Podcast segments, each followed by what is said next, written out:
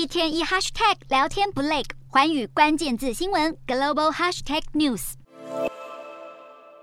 过去经常风风光光介绍特斯拉新车，但特斯拉执行长马斯克今年可能开心不起来。特斯拉遭遇马斯克收购推特引发的内忧，以及中国新冠疫情冲击的外患，二十七号在美国股市重挫超过百分之十一，收在每股一百零九点一美元。特斯拉已经连续七个交易日收黑，写下自从二零一八年以来的最长连跌记录。从今年年初以来，特斯拉累计下挫超过百分之六十九。二零二二年几乎笃定会是特斯拉股价表现最糟糕的一年，而今年特斯拉市值更是已经蒸发将近百分之七十，落后沃尔玛、摩根大通、辉达等企业，不止正朝向上市十二年来的最差表现迈进，也跌出标普五百指数市值前十大公司。而更加雪上加霜的还有这件事。知情人士表示，特斯拉上海超级工厂将延长停产计划，预计明年一月只会复工十七天。除了员工和供应商确诊，也引发中国需求疲软的担忧。